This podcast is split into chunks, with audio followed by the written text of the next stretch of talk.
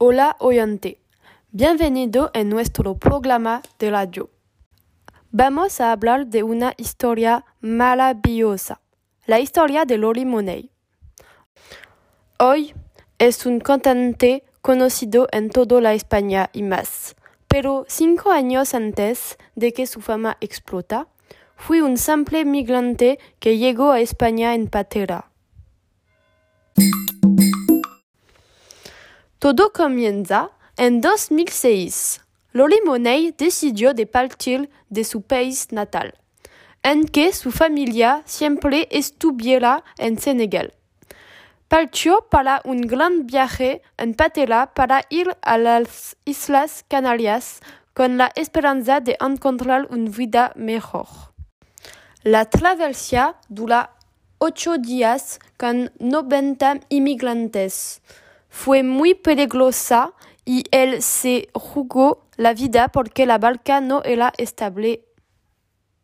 El 50% de estos migrantes murieron durante la travesía. Para ganar dinero vendió discos y películas pirata.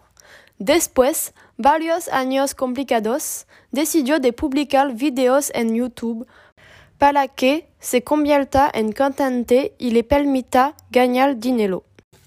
Con el tiempo, su canal de YouTube sigue ganando suscriptores y se convierte en un cantante famoso.